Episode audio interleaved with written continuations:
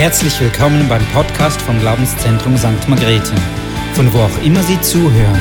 Wir hoffen, dass Sie durch diese Botschaft ermutigt werden. Wir sind in einer spannenden Serie, balanciert Glauben und Leben. Und ich weiß, das fordert heraus, weil wir Menschen, wir haben es gerne entweder so oder so. Eines von diesen Aspekten, die wir jetzt immer wieder beleuchtet haben, das hat mich ganz sicher viel mehr angesprochen als das andere. Der eine hat den Glaube angesprochen, der andere das Kopfwissen, der eine hat die Wahrheit angesprochen und der andere die Liebe.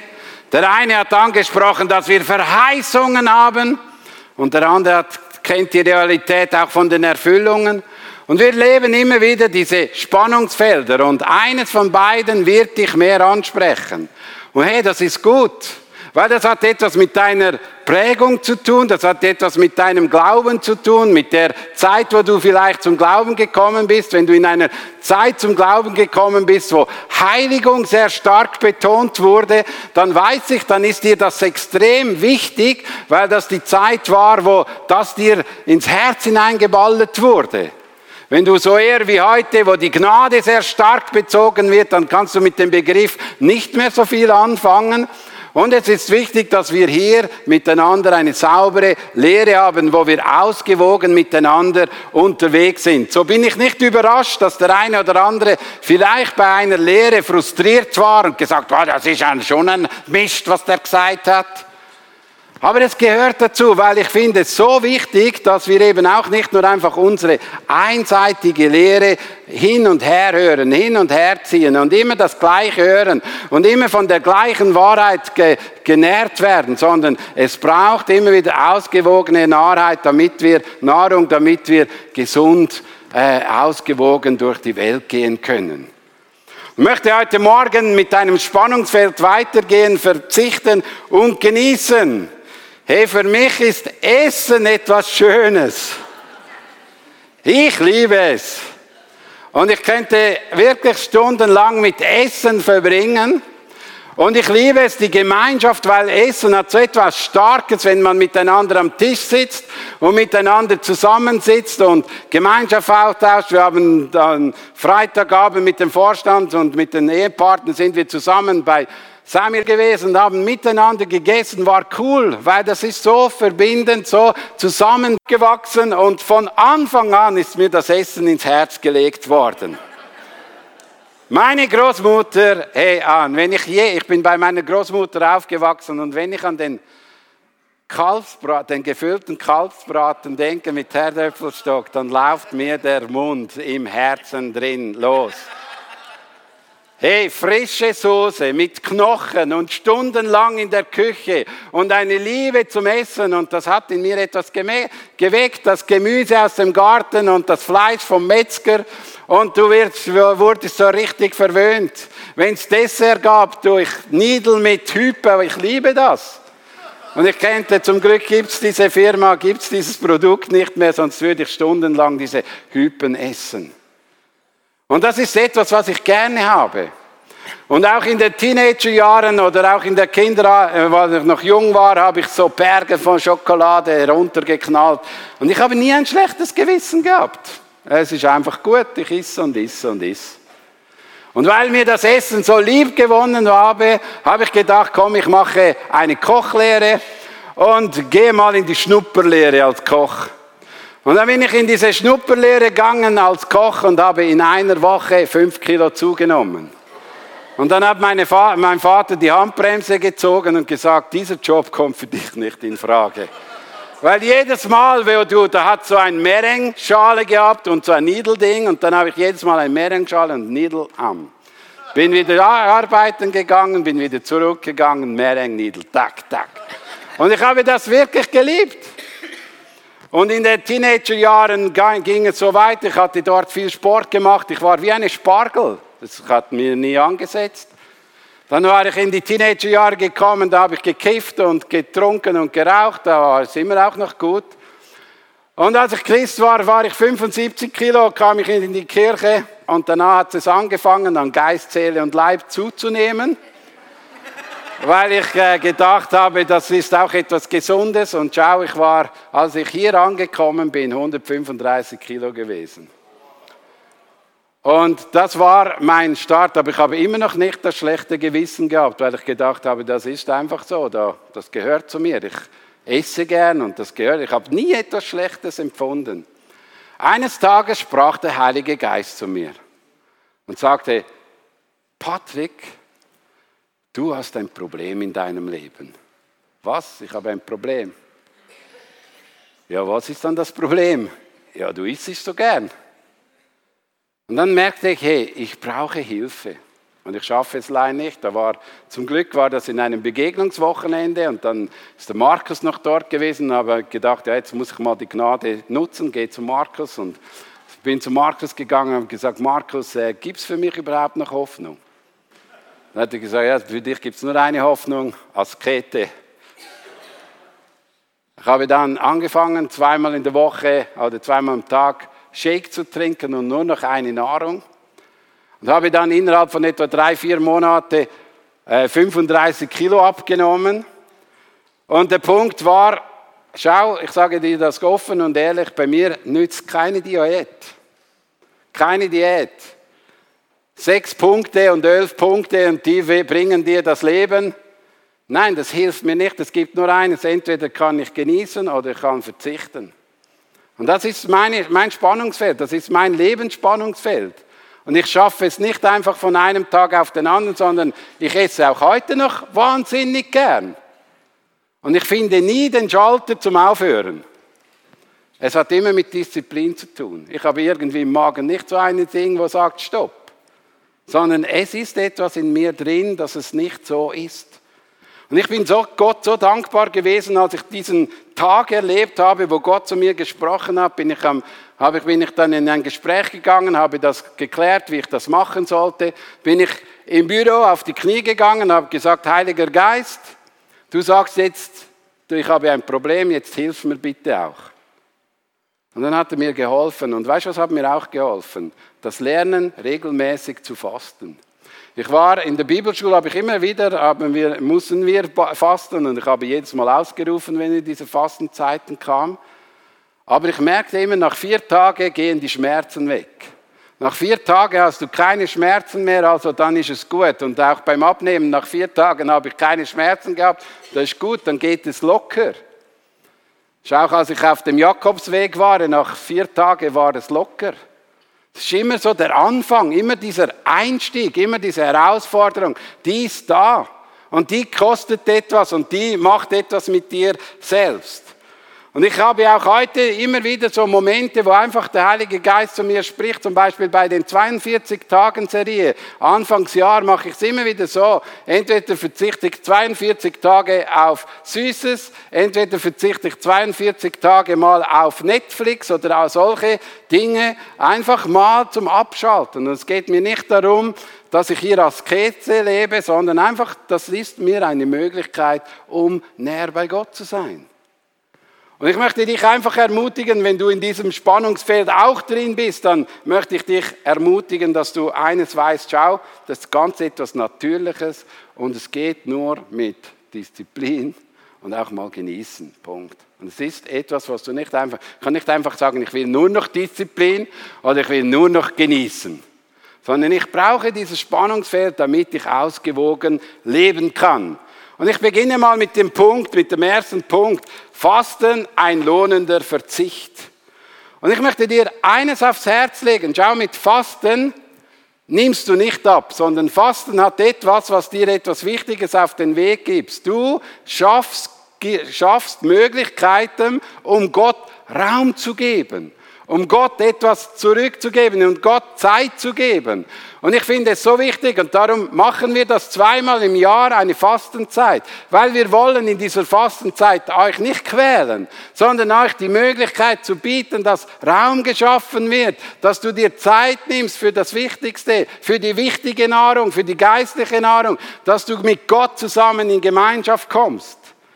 Fasten hat schon früh in der Bibel ein Ziel oder hat schon früh in der Bibel Sinn gemacht. In 2. Mose 34, 28 lesen wir, Mose blieb dort beim Herrn 40 Tage und 40 Nächte. Er aß kein Brot und hört und er trank kein Wasser. Er schrieb auf die Tafel die Worte des Bundes, die zehn Worte, die zehn Gebote. Und in dieser Zeit, als er, das war eine übernatürliche Begegnung, weil sonst kannst du nicht 40 Tage nicht zu trinken. Obwohl ich jemanden kenne, eine aus, einer aus Glarus, der kam frisch zum Glauben und dann hat er angefangen zu fasten und nach 14 Tagen ist er zum Arzt gegangen und hat gesagt, ich habe so viel Kopfweh. Und dann hat er gefragt, ja, was machen Sie? Ja, ich faste. Ja, trinken Sie nichts? Nein. 14 Tage nichts getrunken und hat überlebt. Also ist schon noch erstaunlich. Und wir müssen das nicht nachmachen, aber wir können uns entscheiden, solche Dinge zu machen, weil bei Mose sehen wir etwas Wichtiges. In dieser Zeit, als er diese zehn Geboten bekommen hat, bekam er Ordnung und Regelungen für sein ganzes Volk. Er wurde unterwiesen, wie das Zusammenleben mit dem Volk geschehen soll, als er dort auf dem Berg war. Er nahm Mose auf den Berg, um ihn zu unterzuweisen, mit ihm zu sprechen, wie die Zukunft dieses Volkes gestaltet werden soll. So ist es auch bei uns, wenn wir diese Zeit nehmen, redet Gott zu uns und wir können für die Zukunft Gestaltungen wahrnehmen, die für uns wichtig sind. Nicht jeder von uns muss ein Volk leiten, aber eine Familie, Vielleicht bist du in einem Job, in einem Arbeitsplatz drin, wo du in einer Führungsposition bist. Dann ist es wichtig, dass du dir Zeit nimmst, mit Gott das zu besprechen. Und da ist Fasten eine gute Möglichkeit. Wenn wir das Leben von Elia anschauen, da stand er auf, aß und trank und wanderte durch die, durch die Speise getränkt 40 Tage und 40 Nächte bis zum Gottesberg Horb. Und er war zuerst in einer Depression drin und dann musste Gott zu ihm sagen, so jetzt iss mal etwas. Und dann wurde er gestärkt von Gott und dann ist er 40 Tage gewandert und dann hat er bei Gott, in diesem Berg hat er so eine Begegnung mit Gott, wo ihm Gott begegnet ist. Und das hat seinen Dienst gestärkt, das hat seine, seinen, seine Arbeit gestärkt. Und weißt du, wir sollten eigentlich fasten, wenn wir hier in der Gemeinde einen Dienst tun oder eine Arbeit tun, wo wir geistlich dienen, dann ist das etwas, was wichtig ist. Weil wir werden gestärkt in diesem Moment, wir werden gekräftigt in diesem Moment. Und nicht, dass es uns besser macht oder höher einstuft. Nein, es hilft uns, dass wir gestärkt den Dienst weiter tun können. Und ich weiß, heute hat man so das Empfinden, ja, wenn ich diene, dann komme ich in die Kirche. Wenn ich nicht diene, dann muss ich nicht in die Kirche. Ich möchte dir etwas sagen. Es braucht auch hier eine gesunde Balance zwischen ich diene Gott und Gott dient mir. Und das Fasten hat die Möglichkeit, dass Gott dir dient, dass Gott dir einen Dienst tut, dass Gott zu dir spricht, dass Gott dich ermutigt, dass Gott dich stärkt. Und darum brauchen wir diese, diese Möglichkeit auch in unserem Leben drin. In Apostelgeschichte lesen wir, dass die ganze Gemeinde gefastet hat. Da heißt es, eines Tages während der Gemeinde, während die Gemeinde des Herrn im Gebet und Fasten diente, sagte der Heilige Geist, Stell mir Barnabas und Saulus für die Aufgabe frei, zu der ich sie berufen habe. Da legte man den beiden nahe, weiterem, nach, nach weiterem Fasten und Beten die Hände auf und ließ sie ziehen. Weißt du, das Fasten hilft uns auch, um die inneren Ohren, die inneren geistlichen Ohren zu schulen, dass wir hören, dass wir seine Stimme besser hören, dass wir uns ausrichten auf ihn. Und darum ist Fasten so etwas Geniales. Aber wenn wir das Fasten sehen von Jesus, dann wissen wir, das Fasten hilft uns auch nicht, dass der Feind uns nicht mehr bedrängt, sondern Jesus hat 40 Tage gefastet in der Wüste und die erste Begegnung, die er hatte, war mit dem Feind. Das heißt nicht, wir können uns frei fasten, dass der Feind nie mehr bei uns erscheint. Oder dass wir keine Probleme mehr haben und keine Sorgen mehr haben. Nein, das ist nicht das Ziel. Das Ziel ist, dass Gott mit uns Gemeinschaft hat und dass wir sensibel werden für das Reden Gottes. Und ich möchte dich ermutigen, dass du das einplanst in, deinem, in deiner Agenda. Natürlich weiß ich, dass Fasten auch etwas bewirken kann. Wenn wir beten und fasten, dann kann es etwas auslösen. Es kann auch Gebete freisetzen. Und da bin ich überzeugt. Ich weiß, das Fasten macht mich nicht stärker in dem, dass wir Hungerstreik machen. Aber ich glaube schon, wenn wir es ehrlich und ernst meinen und eine Fastenzeit nehmen für eine Person, die krank oder schwach ist, da kann es sich etwas bewegen und etwas auslösen. In äh, Markus 9, 29 lesen wir, Jesus erwidert, diese Art von Dämonen kann nur, kann, kann durch nichts anderes ausgetrieben werden als durch Gebet. Und die alten Schriften sagen noch durch Fasten und Gebet. Und ich glaube schon, dass etwas darin ein Geheimnis drin ist, dass wenn wir auch unsere Ernsthaftigkeit in dem zeigen, das ist nicht Leistung, sondern hey, wir meinen es ernst für diese Person und wir verzichten, dass wir in dieser Zeit für eine andere Person einstehen im Gebet. Das heißt aber nicht, dass wir besser sind, sondern das heißt, dass wir eine Not von Gott bekommen und dass wir für das einstehen. Ich möchte dich ermutigen, hey, es ist etwas Gutes. Die Bibel zeigt uns aber auch, dass es im Umgang mit Fasten auch gewisse Regeln gibt. Matthäus 6, 16 und 18 sagt, wenn ihr fastet, setzt keine Leidensminen auf wie die Heuchler. Sie vernachlässigen ihr Aussehen, damit die Leute ihnen ansehen, dass sie fasten. Nur dein Vater, der auch ins Verborgene gegenwärtig ist, soll es wissen. Dann wird dein Vater, der ins Verborgene sieht, dich belohnen. Also wir müssen mit dem Fasten, mit anderen Worten, nicht blöffen, nicht angeben, sondern es sollte ein Teil von unserem Glaubensleben sein und es muss niemand unbedingt wissen. Natürlich, wenn wir euch die Möglichkeit geben, als Gemeinde miteinander zu fasten, dann machen wir einen Aufruf, hey, wir geben euch eine Chance, einen Termin, den ihr einhalten könnt und da nehmt ihr euch diese Zeit. Aber man muss es nicht wissen, man muss nicht sagen, oh, ich habe gefastet und ich weiß, es schmerzt manchmal, ich habe Kopfweh. Meine Familie leidet manchmal auch in diesen Momenten. Aber ich zeige es nur zu Hause. Nur zu Hause.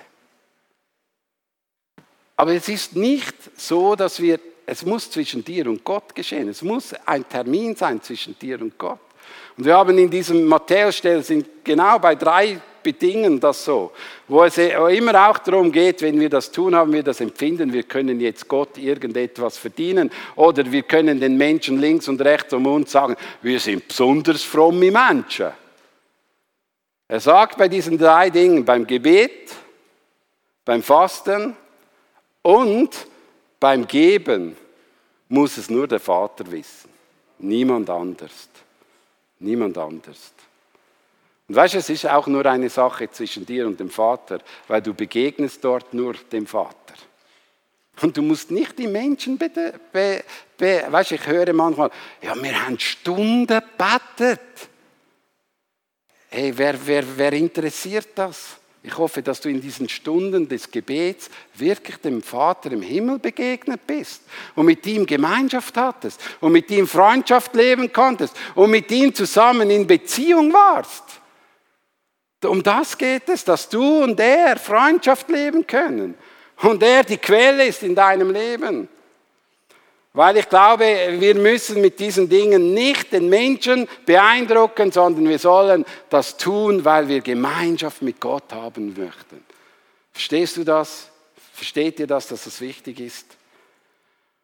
Und es gibt diese, eben diese Einseitigkeit, und das ist sehr stark auch im dritten Jahrhundert auch ausgebrochen, diese Askete, diese Mönche, die dann auf Säulen gelebt haben, diese Säulenheiligen, wo dann nur noch gefastet wurde und gebetet wurde und nur noch das gesucht wurde. Man hat nie, nicht mehr Freude gehabt, aber man hat gelitten für den Herrn. Nicht, weil man verfolgt wurde, nein, man ist selbst in diese Askese reingegangen, man ist selbst in diesen Glaubensweg hineingegangen und manche Menschen machen das auch heute noch. Man geht in eine Richtung, die nicht gesund ist. Weil man das Empfinden hat, mit dieser Askese kann ich alles weg, alles entflieht und es ist eher näher dem Buddhismus.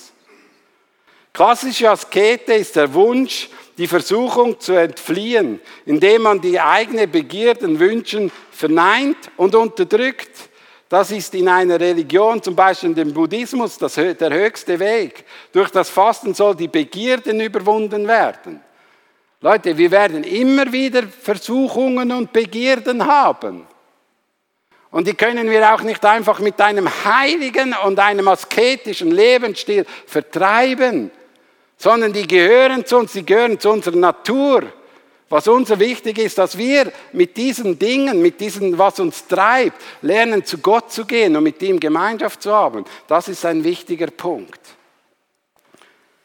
Biblisches und christliches Fasten muss unterschieden werden. Christen fasten nicht, weil sie ihre Begierden verneinen. Sie müssen sie auch nicht unterdrücken sondern man kann sich an ihnen erfreuen. Das Problem ist, dass die Begierden sich über das Gute, das göttliche Grenzen hinwegsetzen. Und hier treffen wir an Spannungsfeld. Also wir haben Begierden, die sind gut. Also wir sollten Begierden der Sexualität haben im Rahmen der Ehe, dann ist es etwas Gutes. Man sollte Begierden haben, etwas Feines zu essen, dann ist es etwas Gutes. Aber wenn die Begierden sich nicht an den Ordnungen Gottes ausrichten, dann ist es etwas Schlechtes. Punkt. Und um das geht es. Jetzt komme ich zum zweiten Punkt. Genießen eine verführerische Sünde. Eine der, eine der eindrücklichsten Bibelstellen steht in Matthäus 11, 18 und 19. So ist doch Johannes, also, so ist es doch. Johannes ist gekommen, hat gefastet und kein Wein getrunken und schon hat es geheißen, schon hat es geheißen, er sei besessen von Dämonen. Der Menschensohn ist gekommen, isst und trinkt wie jedermann und da heißt es, was für ein Schlemmer und Säufer, dieser Freund der Zolleinnehmer und Sünder. Also man sieht genau diese Problematik. Auch da in der Bibel ist die treffend beschrieben. Johannes der Täufer, der einen aremitischen äh, Auftrag hatte, in dem, dass er diesen Lebensstil leben sollte. Und dieser Jesus, der als Freund der Menschen auf die Welt gekommen ist, und der wurde als Säufer und Fresser bezeichnet. Halleluja. Ja, Halleluja. Und der andere wurde als Faster betitelt. Und weißt du, das Schöne ist bei Jesus, der hat das Leben hier auf Erden auch genossen. Er ging an ein Hochzeitsfest, hat den Menschen Wein gegeben, sie konnten sich betrinken. Nein, nein, nein, nein, nein. Es war nur Trubesoft. Leute, Jesus war nicht so asketisch, wie wir ihn manchmal vorstellen. Jesus ist nicht der Schalter, der die Freude abstellt. Aber manchmal erleben Menschen, die in, die in eine Kirche gehen, immer das, dass Jesus der Freudenabsteller ist. Ist Jesus der Freudenabsteller? Nein. Er ist der Freudegeber, er ist der Quelle der Freude. Und er wollte, dass die Menschen auch Freude haben, dass die Menschen das Leben genießen können. Und nicht nur einfach krampfen, krampfen, krampfen. Nein, er hatte auch den Menschen Möglichkeit gegeben zum Genießen. Er ist bei den Zolleinnehmern eingegangen und hat gerade eine Party gemacht. Aber er hat in dieser Party etwas gemacht. Er, hat, war kein anderer Mensch als auch sonst im Gebet. Er hat in dieser Party drin auch von diesem guten Vater erzählt. Hat in dieser Party auch erzählt, dass Gott der, der Herr ist. Und er hat sein Leben nicht umgestellt. Und ich glaube, das ist eben das Wichtige, dass wir manchmal in zwei Welten leben. Da sind wir fromm und heilig. Und da in der Ding sind wir dann sehr, ja, ja, wir machen alles, wir flippen aus, wir kennen keine Grenzen, wir machen voll mit, wir dancen, wir saufen, wir nehmen Drogen, wir gehen auch sexuell in die Unreinheit hinein. Auch als Christen. Auch als Christen. Seid nicht schockiert. Und Gott will etwas anderes. Er will ein Leben, das wir mit Gott geehrt leben. Jesus hat nicht dort gesündigt. Er blieb ohne Sünde. Aber Jesus hat das Leben dort genossen. Und das ist das, was wir manchmal nicht können. Wir leben in einer dualistischen Welt. Entweder sind wir so oder entweder sind wir so. Aber Gott will, dass wir lernen, auch da Freiheit zu bekommen. Und schau, in Lukas 15.1 steht, Jesus war ständig umgeben von Zolleinnehmern und anderen Leuten, die als Sünder gelten. Aber sie wollten ihn hören. Sie wollten ihn hören.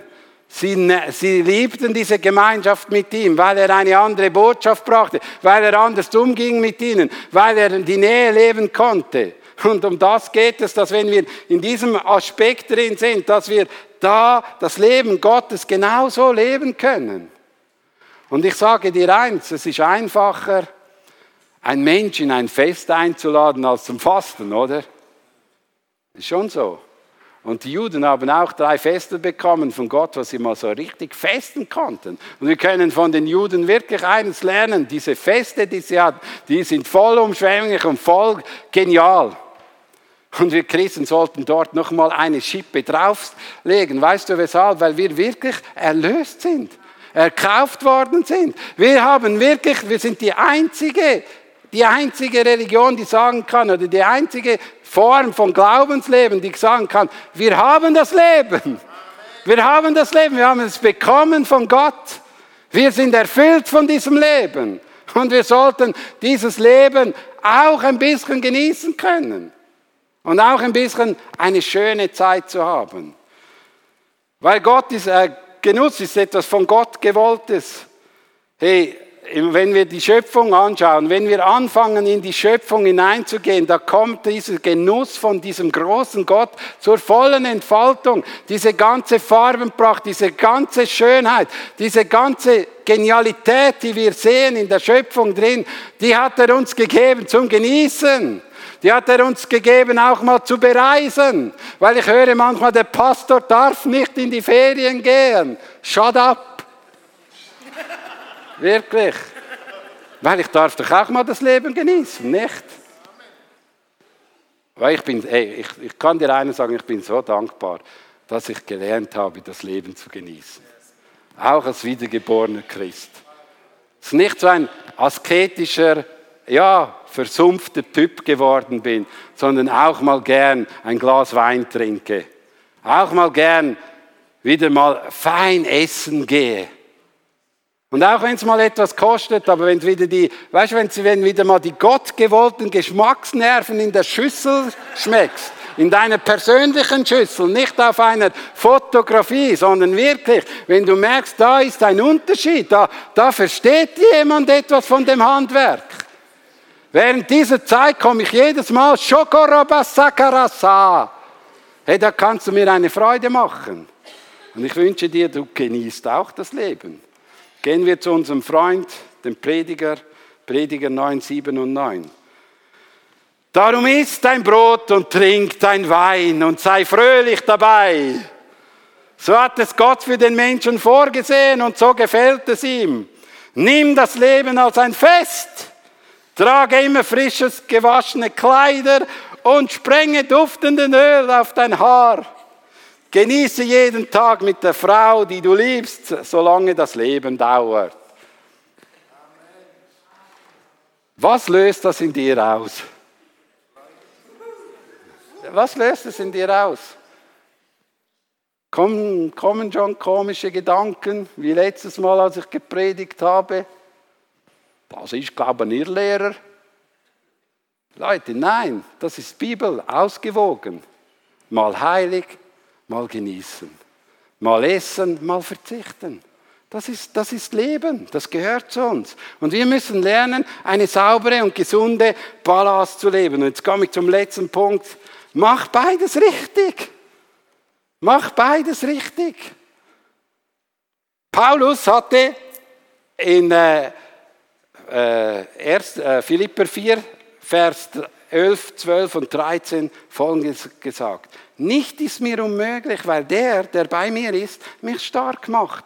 Alles vermag ich in dem, der mich kräftigt. Weißt du, er ist derjenige, der uns stark macht. Er ist derjenige, der, wenn wir genießen, genauso kräftig ist wie derjenige, wenn wir uns Zeit nehmen mit Gott, ist er genauso kräftig.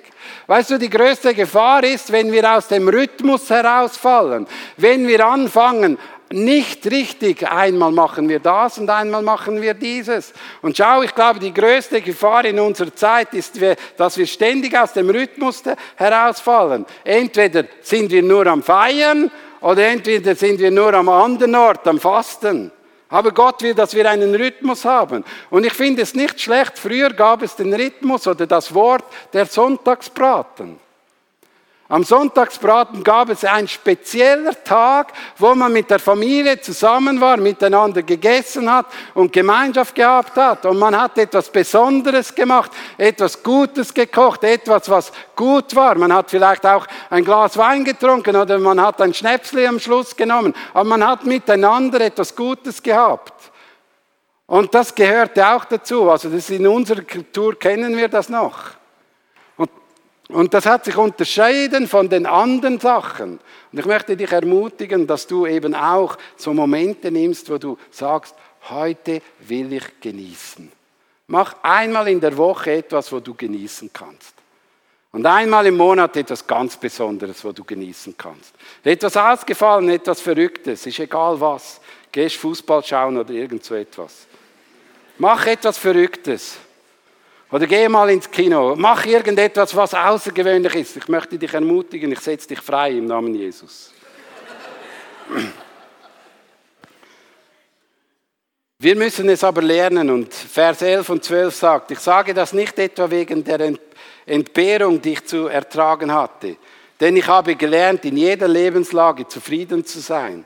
Ich weiß, was es heißt, sich einschränken zu müssen und ich weiß, wie es ist, immer wenn ich alles im Überfluss habe. Mit allem bin ich voll und ganz vertraut, satt zu sein und zu hungern, Überfluss zu haben und Entbehrung zu ertragen. Und schau, weshalb konnte das Paulus? Weil er wusste, was die Quelle war. Gott ist die Quelle der Versorgung. Und wenn Gott die Quelle der Versorgung ist, dann gibt es Momente, wo wir vielleicht auch mal unten durchgehen müssen, wo wir nicht alles im Überfluss haben. Und dann können wir aber trotzdem mit ruhigem Herzen durch diese schwierige Zeit durchgeben, weil nicht der, das Große oder das, was wir haben müssen, uns versorgt, sondern immer noch Gott.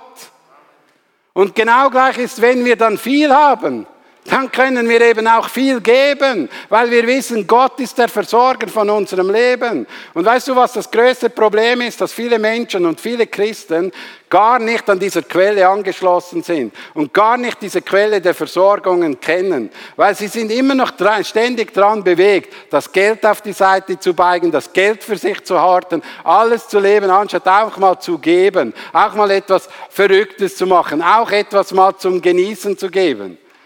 Und das hat mit der Quelle zu tun. Aber auch dann, wenn es mal schwierig wird, wenn es dann eben mal eng wird, dann auch mal den Gürtel länger schnallen müssen, dann ist dann plötzlich auch nicht mehr Gott der Versorger. Dann jammert man, dann geht man auf die Straße und demonstrieren.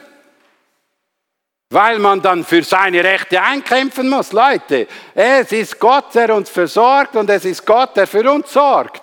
Und wenn du durch schwierige Zeiten gehst, ich kann dir hunderte Stories sagen, wo ich durch Seiten hindurchgegangen bin, wo der Lohn nicht rechtzeitig gekommen ist, auch vom GLZ. Wo Gott gesorgt hat. Wo dann einfach jemand anderes gekommen ist und gesagt hat, gang und posten.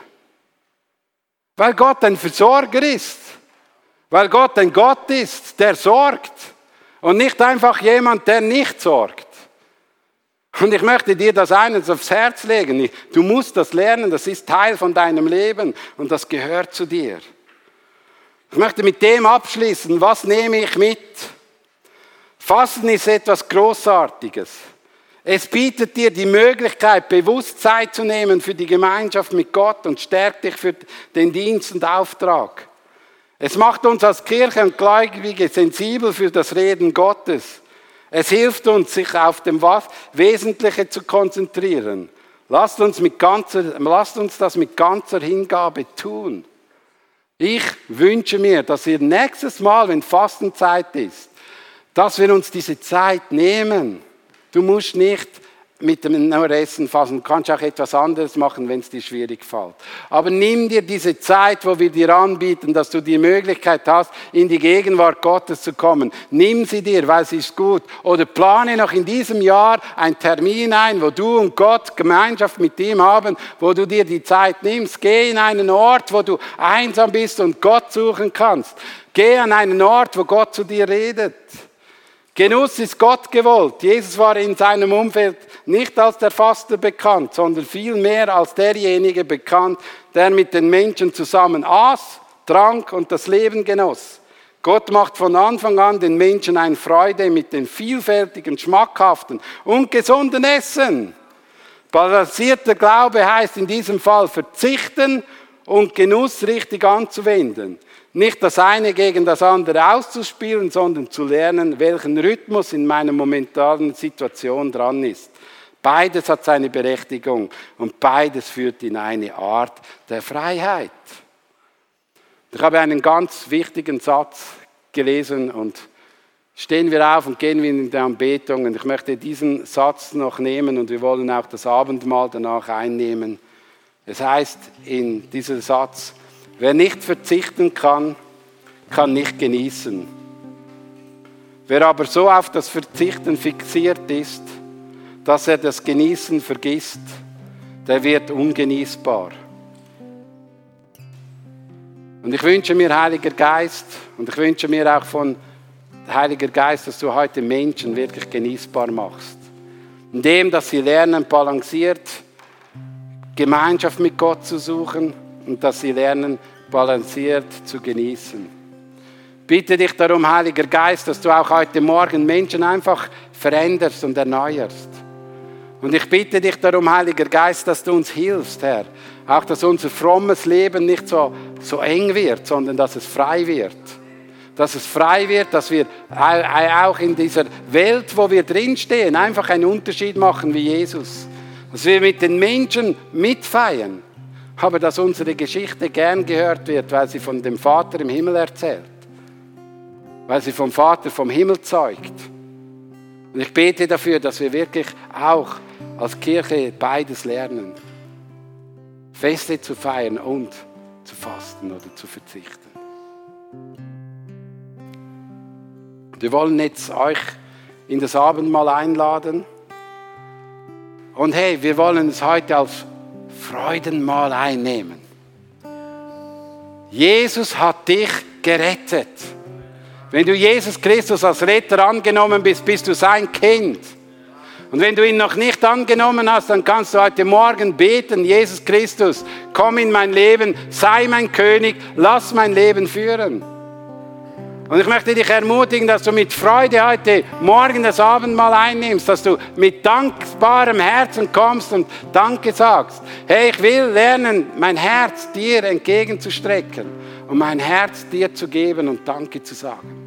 Hey, und du bist eingeladen. Wenn du ein Kind Gottes bist, bist du heute Morgen eingeladen, an den Tisch zu kommen, das Mahl zu nehmen und mit freudigem Herzen daran zu denken, dass eines Tages das beste Mahl für dich parat steht im Himmel.